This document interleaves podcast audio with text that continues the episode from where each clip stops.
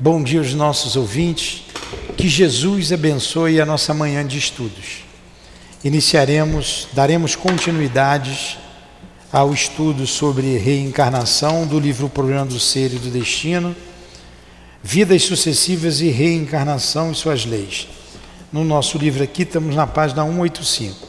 A Adilane vai ler o Evangelho, vamos fazer a prece, iniciar nossos estudos.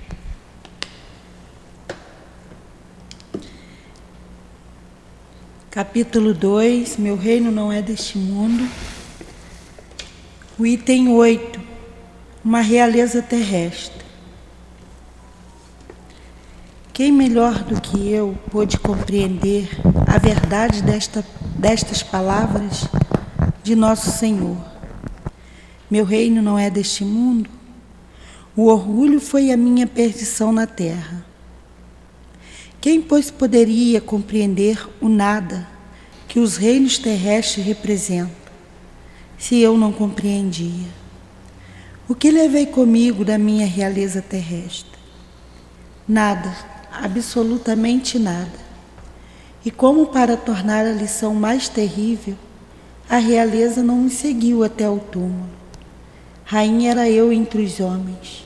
Rainha eu acreditava entrar no reino dos céus.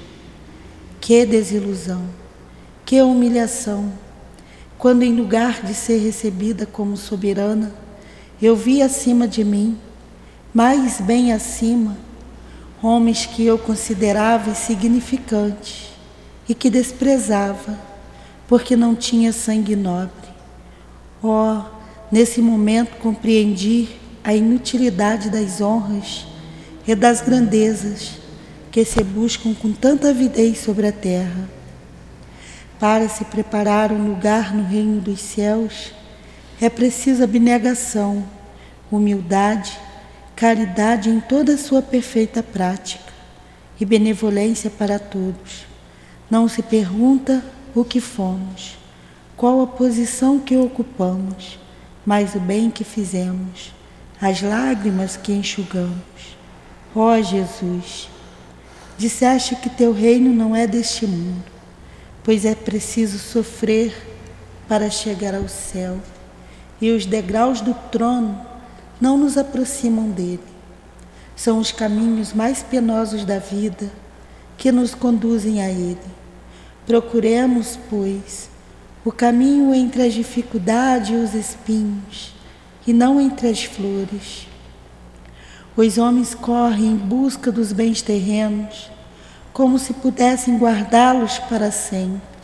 Mas aqui não há mais ilusões, e eles logo se apercebem de que se apoderaram apenas de uma sombra e negligenciaram os únicos bens sólidos e duráveis, os únicos que lhes seriam proveitosos na morada celeste os únicos que poderiam dar entrada a essa morada. Tenham piedade daqueles que não ganharam o reino dos céus e ajudem-nos com suas preces, porque a prece aproxima o homem do Altíssimo, é o traço de união entre o céu e a terra. Não esqueçam, uma rainha de França, 1863. Amigo Jesus, querido irmão, abençoa este momento em que iremos estudar a doutrina espírita. Permita, Senhor, a presença amiga dos nossos guias espirituais, do nosso Leon Denis, que trouxe a obra que iremos estudar, do nosso irmão Allan Kardec, do altivo e dos benfeitores que dirigem esta casa de amor. Que seja em nome desses espíritos amigos e irmãos nossos, guias de nossas vidas, desse espírito bondoso, esta rainha que sempre está conosco. Em teu nome, Senhor, em nome do amor, do nosso amor e do amor de Deus acima de tudo, é que iniciamos os estudos desta manhã em torno do livro O Problema do Ser e do Destino. Que assim seja.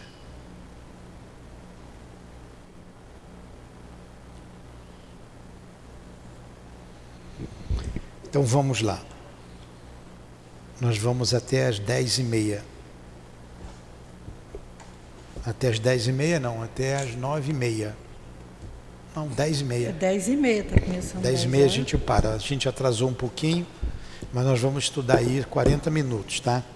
Vamos dar continuidade aqui à questão da reencarnação que Leon Denis está falando. Então ele interrompeu aqui um, uma ideia, ela continua aqui com outra ideia. A variedade infinita das aptidões, das faculdades, dos caracteres, se explica facilmente, dizíamos. Nem todas as almas têm a mesma idade, nem todas escalam com a mesma velocidade seus estágios evolutivos. Umas percorreram um caminho imenso e já se aproximam do apogeu dos progressos terrestres. Outras mal começam seu ciclo evolutivo no seio das humanidades. Estas são as almas jovens, emanadas há menos tempo do foco eterno, fonte inesgotável de onde jorram incessantemente faíscas de inteligência que descem sobre os mundos da matéria para animar as formas rudimentares da vida.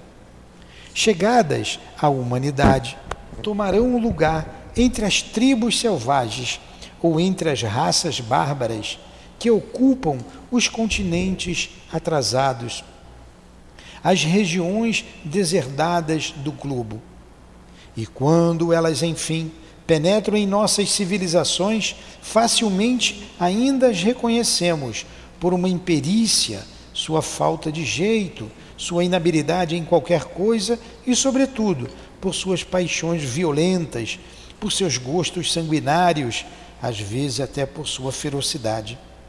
Mas estas almas não evoluídas subirão por uma vez a escala das gradações infinitas por meio de inúmeras reencarnações. Está acompanhando o texto aí? Olha que coisa interessante, como que a vida ela tem um enfoque diferente quando você vê a, a ideia da reencarnação. Em, é. Leon Denis é, é né, apaixonante. Então ele coloca que nossa humanidade ela é heterogênea.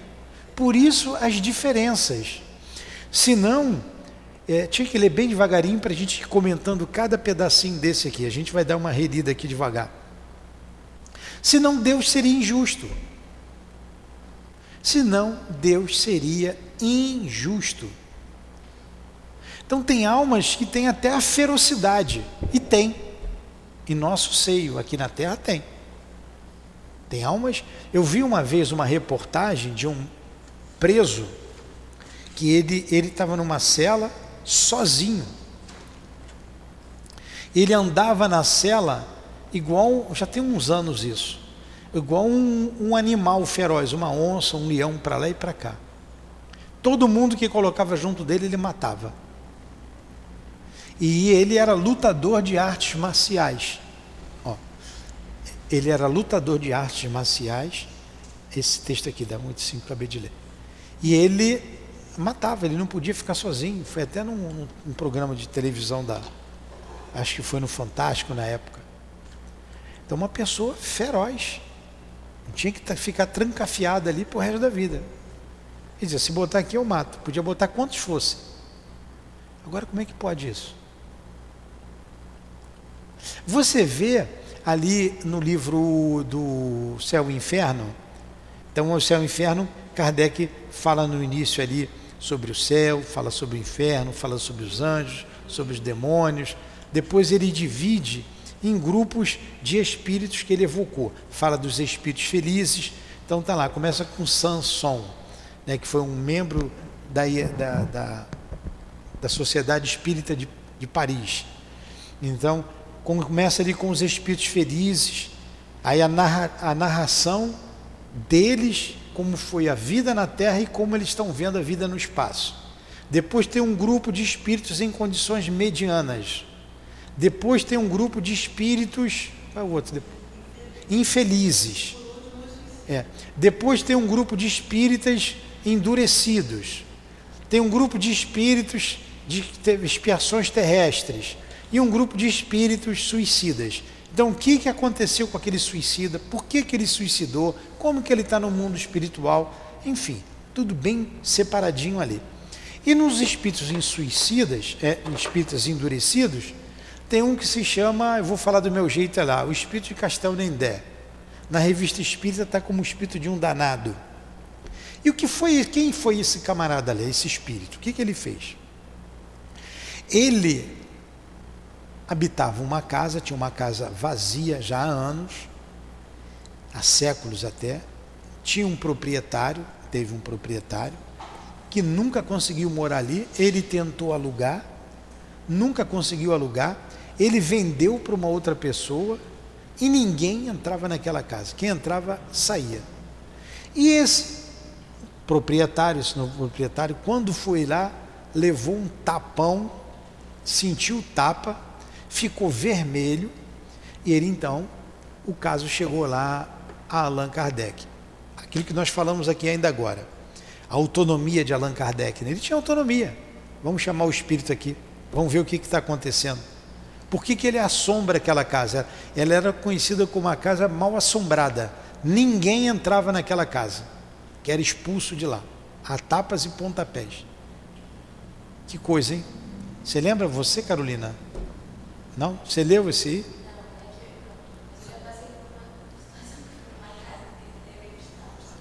Ah, você já levou também uns tapas numa casa assim? Aí o que, que aconteceu? Chamou o espírito. O espírito aparece, rasga o papel, não escreve nada, não eles não conseguem, o médium não consegue falar com o espírito.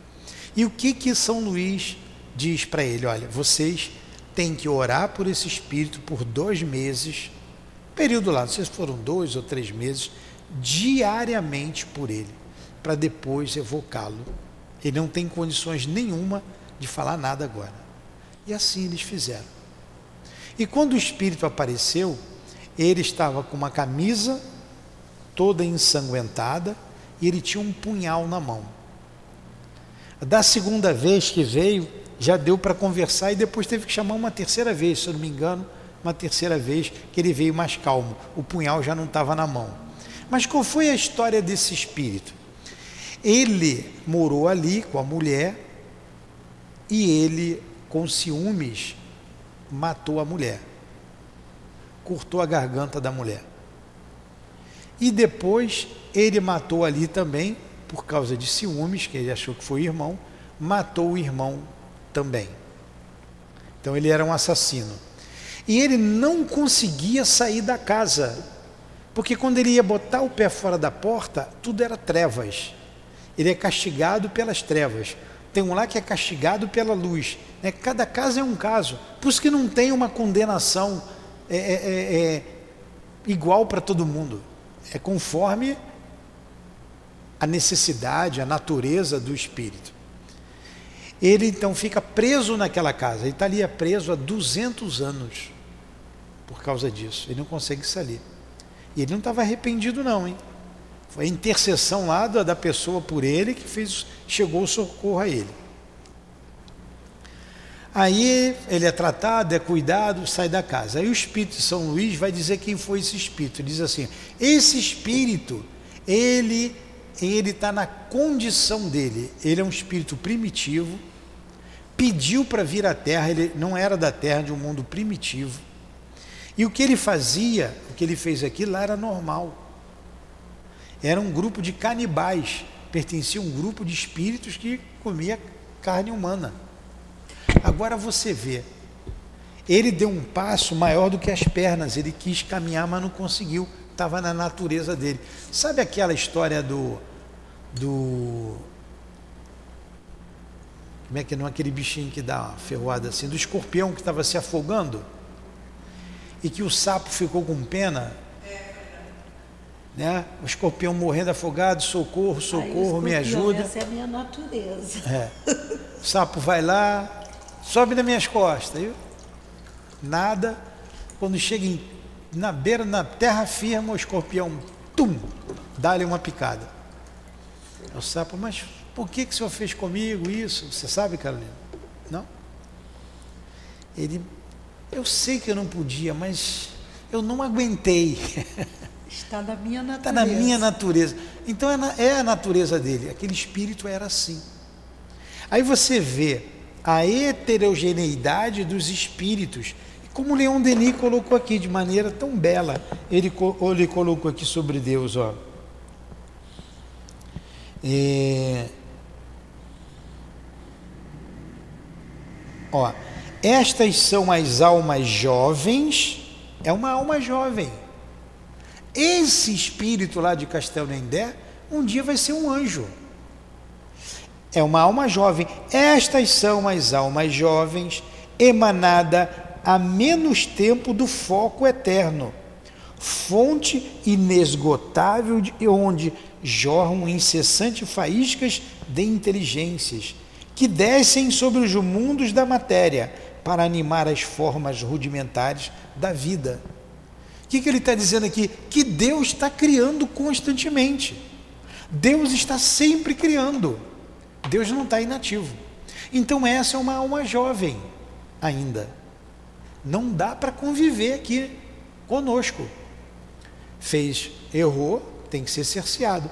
Agora você vê, Jesus é uma alma mais velha, mais amadurecida.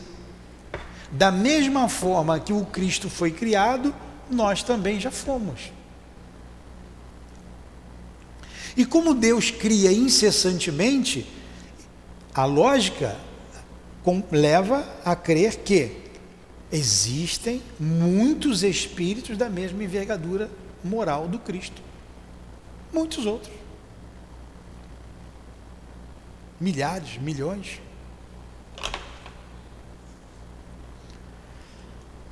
O, porque, na verdade, o tempo não existe e o espaço também não.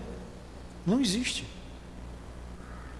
Nós somos muito, muito limitados ainda para compreender é, o princípio de tudo. A gente não compreende, como a gente vê lá no livro dos Espíritos. Não dá para compreender a natureza íntima de Deus. Não dá para a gente compreender ainda o princípio de tudo, como por exemplo, a alma foi criada. Como foi? Quando foi? Onde foi? SDS. Carolina, que cara é essa? É SDS. Sabe o que é SDS? Só Deus sabe. Só Deus sabe. Tem coisa que a gente não alcança. Mas para ter justiça, para existir Deus, tem que existir justiça. Senão Deus não existe. E você só compreende justiça se você compreender a reencarnação. Eu não sei como, eu, eu aprecio muito a fé dos evangélicos. Porque eles têm muita fé, muitas vezes mais, muitos têm mais fé do que eu, muito mais. Agora, como que ele entende essa, que ele tem essa fé sem entender reencarnação? Porque eles acreditam firme em Deus. Tem uma história que o Altivo nos contou de um amigo dele que trabalhava com ele lá no IRB. E ele era evangélico, ele era pastor evangélico. Era amigo do Altivo. Aí conversando com ele, ele perguntou: é, Vê lá, vê lá, por favor. A gente foi trazer as coisinhas aí. É, ele perguntou: Poxa, Fulano, está escrito lá que a baleia engoliu Jonas. E você sabe que a baleia não pode engolir o homem. A garganta dela é pequenininha. Não passa um homem ali. Então aquilo ali é um sentido alegórico. Você, eu, eu amigo dele disse para ele assim, ó, eu acredito porque está escrito. Se tivesse escrito que Jonas engoliu a baleia, eu também acreditava. Um camarada desse não tem mais diálogo, né? Não tem mais. Quando você abre o Evangelho, que ela acabou de ler aqui, leu a Rainha de França, que ela gosta da Rainha de França. Eu não sei o que a Dilane viu nesse espírito, que toda hora a Rainha de França, né, Dilane? É. A Rainha de França. Aí, ela, lá no Evangelho, na página de rosto, está escrito assim: fé inabalável é aquela que encara a razão frente a frente em todas as épocas da humanidade. Fé inabalável é aquela que encara frente a frente a razão em todas as épocas da humanidade. Está na página de rosto aqui do livro O Evangelho segundo o Espiritismo. Porque essa não é uma fé inabalável. Jonas engoliu a baleia, o cara acreditaria até se tivesse escrito. Por isso eu admiro essa fé. Porque é, quando você pergunta, meu tio era padre, eu sei muito, eu conversava com meu tio, irmão da minha mãe é padre. Padre conhece, né? fez lá o, o seminário, ele conhecia. Uma vez ele foi comigo assistir uma palestra lá no Centro Espírita, lá, na, lá no Leão Denis. Ele foi lá comigo. Tio Miro, está desencarnado ele. Tio Miro, gente boa. Meu tio era gente boa, não é porque era meu tio, não. Gente boa. Tio Mirim, como falava minha mãe, Mirim. Aí é, ele foi lá comigo e quem falou foi até o Luciano dos Anjos. Luciano dos Anjos era jornalista. Eu gostava muito dele porque eu achava a palestra dele muito interessante, muito inteligente. Sabe falar? Sabe falar, tinha um dom da palavra. Tem até um livro que o Hermínio de Miranda escreveu é, sobre ele. Eu, é, eu sou Camilo de Boulan. Ele foi Camilo de Boulan na Revolução Francesa. E ele conta uma história muito interessante. Eu gostava do Luciano dos Anjos, gosto ainda, ele já também desencarnou. E ele estava falando lá do cristianismo. Quando terminou, eu fiquei embevecido com a palestra dele. Eu gostava dele. Aí eu perguntei assim, tio, o que, que o senhor achou? Ele falou para mim assim, olha a resposta que meu tio me deu. Você esqueceu que eu sou padre? Eu vou lá, falo muito melhor do que ele. Eu conheço todo esse assunto e muito mais. Orgulho, né? né? Não, tá legal, tio. Valeu.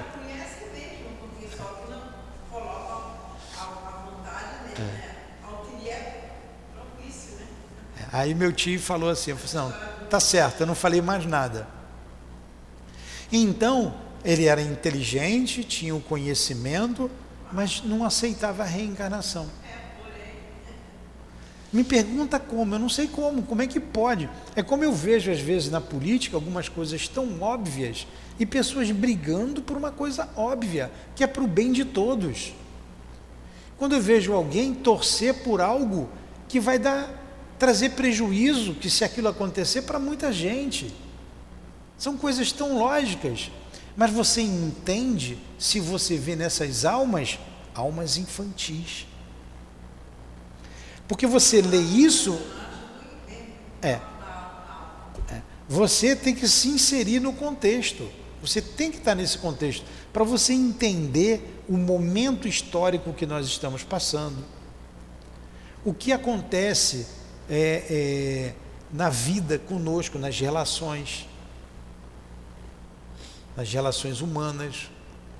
Porque tem coisas que acontecem até mesmo com você você diz assim, meu Deus, como é que pode isso? Como é que pode acontecer? Como é que essa pessoa pensa dessa forma? E quando você faz uma coisa errada, você diz assim, meu Deus, eu ainda faço isso. Meu Deus, eu ainda sou assim.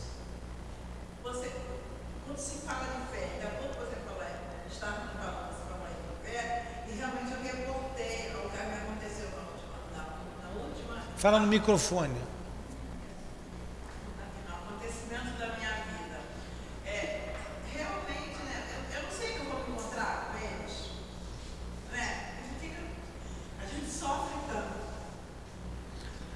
A pergunta eu vou repetir. Falta é, de fé. A nossa. Ei, ei, ei, ei. É. A Luciene está falando. Fala de novo, Luciene. A gente, a gente às vezes fala, fala que tem muita fé. E você tem certeza que você tem fé, né?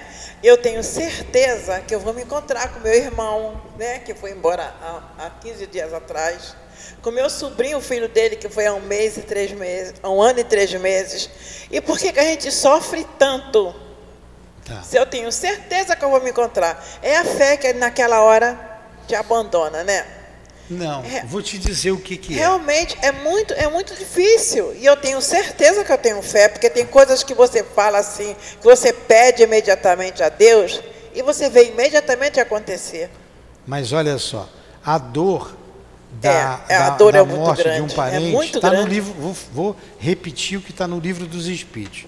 Essa dor da perda de um ente querido é uma dor legítima. Os Espíritos que é uma dor legítima. É, a Lourdinha está fazendo cinco anos e um mês. Dia 6, agora vai fazer um mês de desencarne. Para mim foi ontem. Eu ainda choro, de vez em quando, de saudade, como hoje de manhã. Então, essa dor não é um choro de desespero, de saudade. A matéria ela é muito pesada ainda.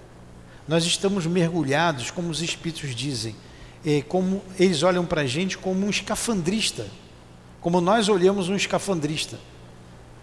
Eh, aqueles movimentos lentos, nós estamos presos numa matéria pesada. E por isso a saudade, a falta, a gente quer pegar, a gente quer abraçar. Você não pode mais ver, você não pode mais falar. Isso é muito duro para a gente. E eles compreendem isso. Então você ficar sentir saudade, o, o contrário que seria que não seria normal. Ah, morreu, tá tudo bem. Não é isso. Não é isso. É, é, é natural. Meu pai tem 33 anos que ele desencarnou, eu sinto a falta dele. A minha justificativa, justificativa, claro, a justificativa bem, né? Vou, vou usar o termo bem, bem ignorante. A minha justificativa é que eu diga assim, é porque ele, é, eu sou a mais velha, assim, dos irmãos sou a mais velha, né? E ele, e ele foi, ele, ele é nove, nove anos mais novo que eu. E eu cuidei desse, desse menino, né? Eu digo assim, é porque ele foi mais Sim, novo. Você foi irmã e mãe. É, que a minha mãe trabalhou, minha mãe ficou viúva com 34 anos e ela pegou ela. Tinha que sair para trabalhar, né? Porque antigamente não tinha essas, a- essas ajudas que tem hoje, né? Kit de gás, kit de mais não sei o quê. Então, realmente, ela deixava que ficava comigo com meu outro irmão, que ainda está aí, graças a Deus. A minha justificativa é essa, mas também a gente sabe que é uma justificativa, não é? Né? Ah, mas É. é, é Mas natural. é. Esse sentimento é natural, É. de Nossa, saudade. Não se condene por isso. É, eu estou falando sempre aqui de doutrina espírita, eu sinto tudo. Então é uma questão de ter paciência, de aguardar o momento certo, que a gente vai se reencontrar. Eu sinto muita falta. Eu não sinto, eu não vejo, eu não sonho, mas sinto falta. E a gente continua, a gente está vivo, tem que continuar vivendo e trabalhando, servindo. E na verdade, o tempo passa muito rápido. O tempo passa rápido. Daqui a pouco está todo mundo se encontrando. Daqui a pouco todo mundo se encontra. Então vamos lá. Então a dor da saudade é uma dor legítima, ela é natural. O desespero é que pode trazer problema para o espírito, porque você está desesperado, está inconformado, e para a gente também. Mas a saudade, eles também têm saudade. Agora eu acho que eles levam uma vantagem. falou uma vez isso pro Gildo, né? O Gildo, o Gildo ele, ele reclamou, é, ele reclamou, falou que estava muita saudade do Gildo. Ele foi numa palestra que ele falou, e o Gildo falou para ele, você sente saudade só de um? Eu sinto de muitos. E é, Então, olha o que ela está dizendo aqui. O altivo, com toda a mediunidade que ele tinha, com a vidência, ele falou que sentia saudade do Gildo. O Gildo trabalhou lá no Leon Denis muitos anos, trabalhava na gráfica como funcionário, era amigo dele, amigo de todos nós. Gildão, gente boa. Gildão era irmão da Neuza Trindade, da Elvira, que a gente homenageou aqui. E o altivo falou: sinto muita saudade do Gildo. Aí eu não sabia que o Gildo respondeu, eu sabia que ele falou que ele tinha muita saudade do Gildo. E o Gildo tinha muita saudade de muitos que ficaram na terra. Né? Agora, eu. eu É, eu acho que eles É, levam. Eles lá também sentem saudade. Eu acho que eles levam uma vantagem porque eles veem a gente a hora que eles querem. A gente não vê. Né? Mas eles sentem saudade, também sentem falta, porque eles sentem falta de pegar, de apertar, de falar. Então, eu durmo abraçado com um travesseiro toda noite, né? Não é ela, mas eu penso nela ali. Vamos lá. É, aí ele disse aqui ainda mais: é, essa variedade infinita de, de, de, das faculdades que cada um de nós traz explica facilmente a reencarnação, como ele vinha dizendo ali atrás. Nem todas as almas têm a mesma idade, nós falamos, nem todas es, escalaram com a mesma velocidade de estágios evolutivos. Às vezes a criança tem dificuldade de aprender ela tem um espírito mais infantil do que outros, mais amadurecidos. Outros aprendem com uma facilidade incrível. Umas percorreram o caminho imenso e já aproximaram do apogeu dos progressos terrestres. Outras mal começaram o seu ciclo evolutivo nas humanidades. Uma vez a Raquel, a minha filha, perguntou para um amigo dela que dá sobre a mãe, sobre a mãe dela. A mãe ainda estava viva. Aí ela disse assim: ela é um espírito muito antigo. É um espírito antigo. A Raquel é minha filha, falando, perguntou da minha esposa. É um espírito antigo. É, então, por isso essa diferença, tem mais estrada rodada, tem mais experiência. Hoje, com 63 anos, é bem diferente a minha experiência do, das crianças da Dilane, que tem 14 anos. É mais diferente do que eu, que tenho 40. Por quê? A experiência, né? Sofri mais, caminhei mais nessa vida. Agora, se você pegar as outras existências todas, pode ser que aquele espírito que esteja num corpo infantil seja mais experiente, mais antigo, seja muito melhor do que eu, muito superior que nós aqui. Então vamos lá. Carolina, eu estou admirado, sabia? Em ver sua, o seu esforço. Vamos mais um pouquinho, aí depois a gente vai liberar para você dar passe mais um pouquinho, tá?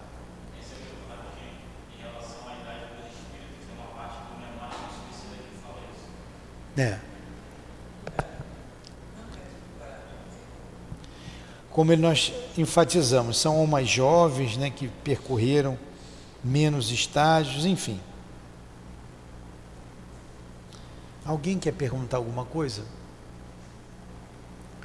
O Kardec colocou, o Leon Denis colocou aqui uma coisa, chegadas à humanidade, ele diz aqui, ó, foco eterna. Chegada à humanidade, essas almas que chegam à humanidade tomarão lugar entre tribos selvagens ou entre raças bárbaras os espíritos dão uma resposta dessa a Kardec, dizendo que ele já tinha sido um bárbaro. Lembra? É, eu viajei muito, eu conheço bem o. Bem, eu conheço muita coisa pelo Brasil. Quase todos os estágios, estados da federação eu estive. E é um dos lugares que tem um encanto diferente. Diferente, não vou dizer que é bom, não, é diferente pelo menos um dia, dois dias ali é bom. Depois eu fiquei direto, 60 dias, aí é demais, né? Que é a, selva amazônica. E eu visitei ali algumas tribos de índios, algumas delas, ali em torno do Xingu. A gente sabe que tem tribos que o homem ainda não se aproximou, hoje ainda. Eles têm ali toda uma maneira simples de ser. Toda uma maneira simples. Até infantis em determinados aspectos. Então você vê que são almas mais jovens, bem mais jovens, do que alguém que esteja aqui numa cidade complexa, como Rio de Janeiro, como São Paulo, dentre outras capitais grandes. Né? Aí essas almas mais simples vão para grupos mais simples. O outro elemento do problema é a liberdade de ação do espírito. A uns ela permite retardar-se, estou lendo o segundo parágrafo, na via de ascensão. Perder sem se preocupar com o verdadeiro objetivo da existência. Tantas horas preciosas na busca das riquezas e do prazer. A outros permite que se apressem nos caminhos árduos e que atinjam rapidamente os cumes do pensamento, se preferirem as seduções materiais, a posse dos bens do espírito e a do coração. Entre estes estão os sábios, os gênios e os santos de todos os tempos e de todos os países, os nobres mártires das causas generosas e aqueles que consagraram vidas inteiras a reunir, no silêncio dos claustros, das bibliotecas, dos laboratórios, os tesouros da ciência e da sabedoria humana. Então vamos lá. Esse aqui é o último parágrafo para a gente encerrar. Ele fala aqui da liberdade e ação do Espírito. Imagine a liberdade que Jesus tem de percorrer os mundos, as galáxias. E a liberdade que nós temos, nós espíritos inferiores imperfeitos. Tem espírito desencarnado que vai no máximo a Madureira e tem que pegar um ônibus. Ele é da região, ele fica aqui, nunca saiu daqui continua aqui.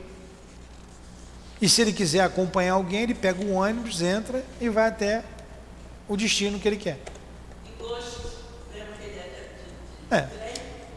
Aquele do gosto estava ali no trem, para lá e para cá. Imagina Jesus. Jesus já fica dentro do trem? Está vendo a questão da liberdade? Uma outra questão que ele coloca aqui, agora, liberdade é sempre acompanhada de responsabilidade. Quanto maior a liberdade, maior a responsabilidade.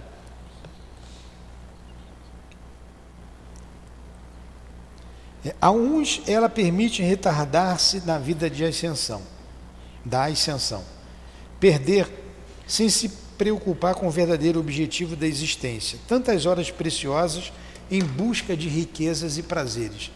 Quer dizer, são almas infantis que perseguem o ter, o dinheiro, a posição, o prazer, os prazeres da vida. Aí a gente pega uma alma mais antiga, mais amadurecida. Quando eu falei lá da mãe da Raquel, foi por causa da. fez uma relação entre a Raquel e ela, uma mais antiga. Mas a gente pega, por exemplo, o Chico. O Chico valorizava o ter. Poxa, ele não ganhou um centavo. Não ganhou um centavo da, dos livros que ele publicou, foram mais de 300, foram 400 livros, 415. Não ganhou um centavo, doou tudo. Uma vez, você não esqueça, eu repito sempre, velho também repete a mesma coisa toda hora, né? Ele ganhou um Fusca na época. Ele, muito obrigado, muito obrigado. No dia seguinte, ele foi lá numa, numa fábrica de macarrão com o Fusca, mandou levar o Fusca, deu lá na fábrica de macarrão, falou assim: Olha, eu quero vender por macarrão, vamos trocar por macarrão. Para fazer a sopa lá dos, Fala.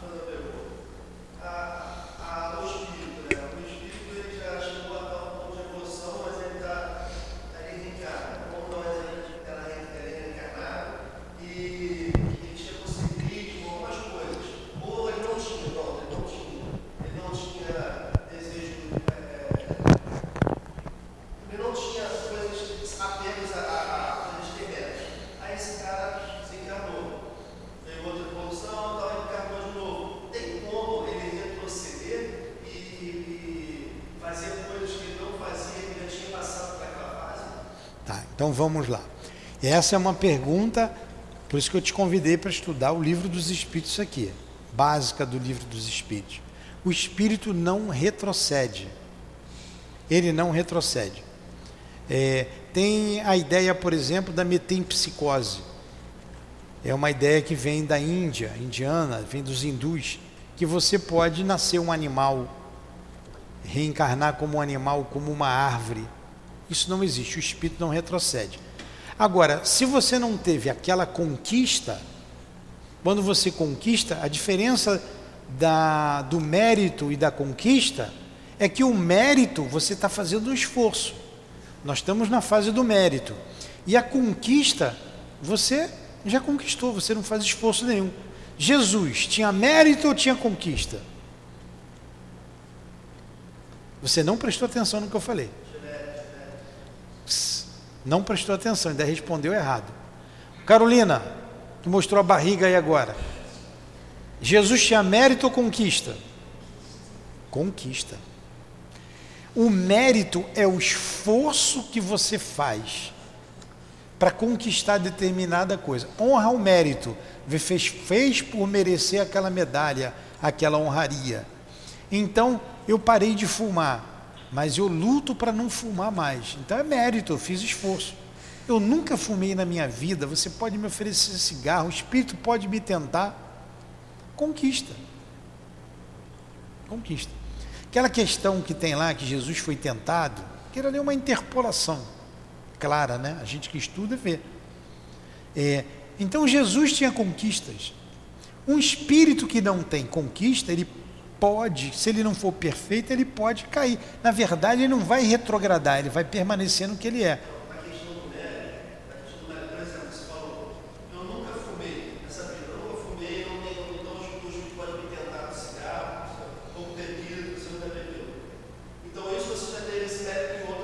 Pode ser, pode ser.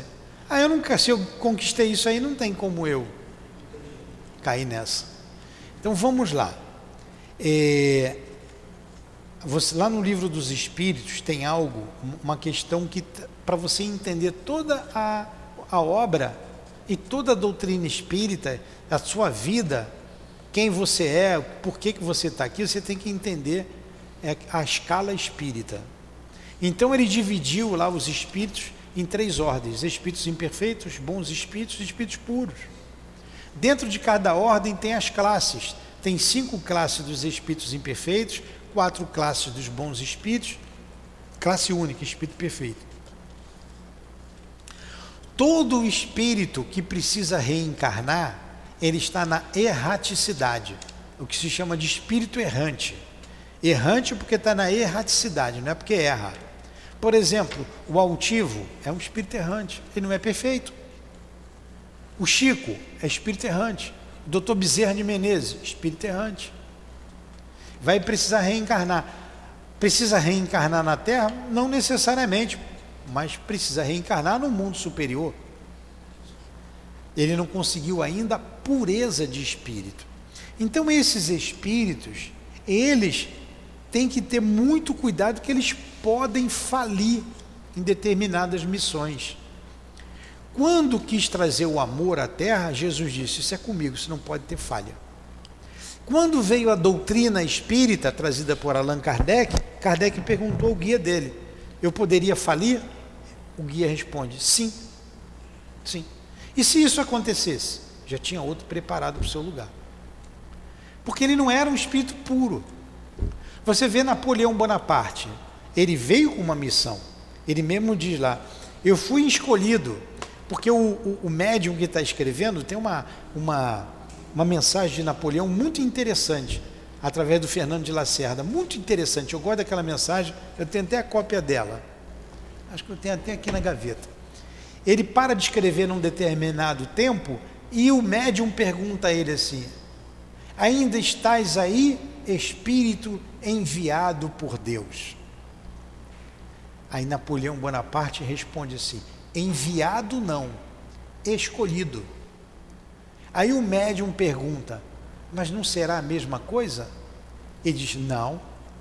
É enviado, aí ele fala ali umas coisas bonitas, interessantíssimas, que quer dizer o seguinte: enviado foi Jesus, ele foi escolhido, como foi Aníbal, como foi Alexandre, Alexandre o Grande. O enviado é um gênio, um, um gênito, o, o considerado filho de Deus. O enviado, ele não falha. O escolhido, ele vem para fazer o bem muitas vezes através do mal, fazendo mal. Ele pode vir a falir. Como Napoleão Bonaparte faliu na sua na sua missão. Ele ele fez parte da missão ele não conseguiu fazer tudo. Ele não conseguiu fazer.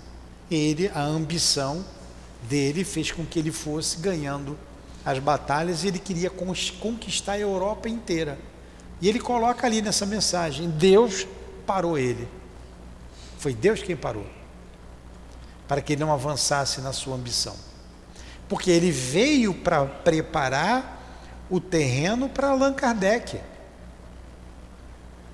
Então Napoleão desencarnou em 1825, né, 24, 25, por aí. A esposa dele foi em 1804, 814, ele desencarnou sete anos depois. Kardec veio em 1804. Então, Kardec foi contemporâneo de Napoleão Bonaparte. E eles se encontraram no mundo espiritual e Napoleão veio na frente para preparar a França para a doutrina espírita. Eram amigos. Eram amigos. Você vê que Pestalozzi era amigo de Kardec, ele preparou Kardec para o trabalho que ele iria fazer, um grande pedagogo. Agora, Napoleão não conseguiu vencer em tudo. Kardec venceu. Mas Kardec podia falir também? Poderia. Porque ele não é espírito puro, superior. Quando não é para falir, vem lá um espírito lá dos páramos celestes. Entendeu? Agora, a gente, aquilo que a gente venceu, a gente não cai mais. Vamos terminar o nosso estudo então? Pois é. Quando a gente é tentado. Parou aonde? Paramos aqui, vamos iniciar lá todos os caminhos na outra página, na página 186. Todas as correntes do passado Todas as correntes do passado. Cansou isso aí, cansou? Olha só, quer ver uma coisa? Quando foi que você estudou isso comigo, Luciane? Quando foi que você estudou? Aqui, ó. O que é isso? Aqui, ó, lá do meu reino. Achei que não dá dado aula sua. Sua ideia Ele está vendo.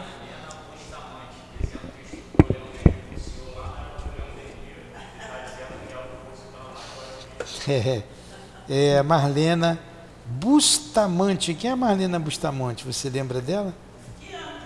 Ela estudou comigo lá no Leon Denis, que eu não sei. Ó, é uma alegria muito grande a gente ouvir amigos queridos que estudaram conosco há anos atrás, você que está aqui, porque é, a gente fica, a gente sente uma, no fundo uma satisfação de ter feito alguma coisa de útil, né? Hã? É, continuamos aqui. Repetindo, repetindo, até um dia a gente aprender, apreender e colocar em prática. Então, faz a prece, Adilane. Agradece aí, encerra aí o estudo de hoje. Não, Fernando, pode fazer. Então agradecemos a Leon Denis pelo seu carinho, pelo seu amor, pela sua inspiração, por esse estudo tão empolgante e tão libertador de nossas almas. Muito obrigado, querido amigo. Tu disseste que estaria sempre junto de nós, todas as vezes que o chamássemos. Assim o fizemos hoje e assim temos a certeza da tua presença amiga, da tu, do teu amor junto a esta casa, junto a todos nós. Agradecemos ao altivo, a Allan Kardec, ao altivo e à espiritualidade guia desta casa de amor.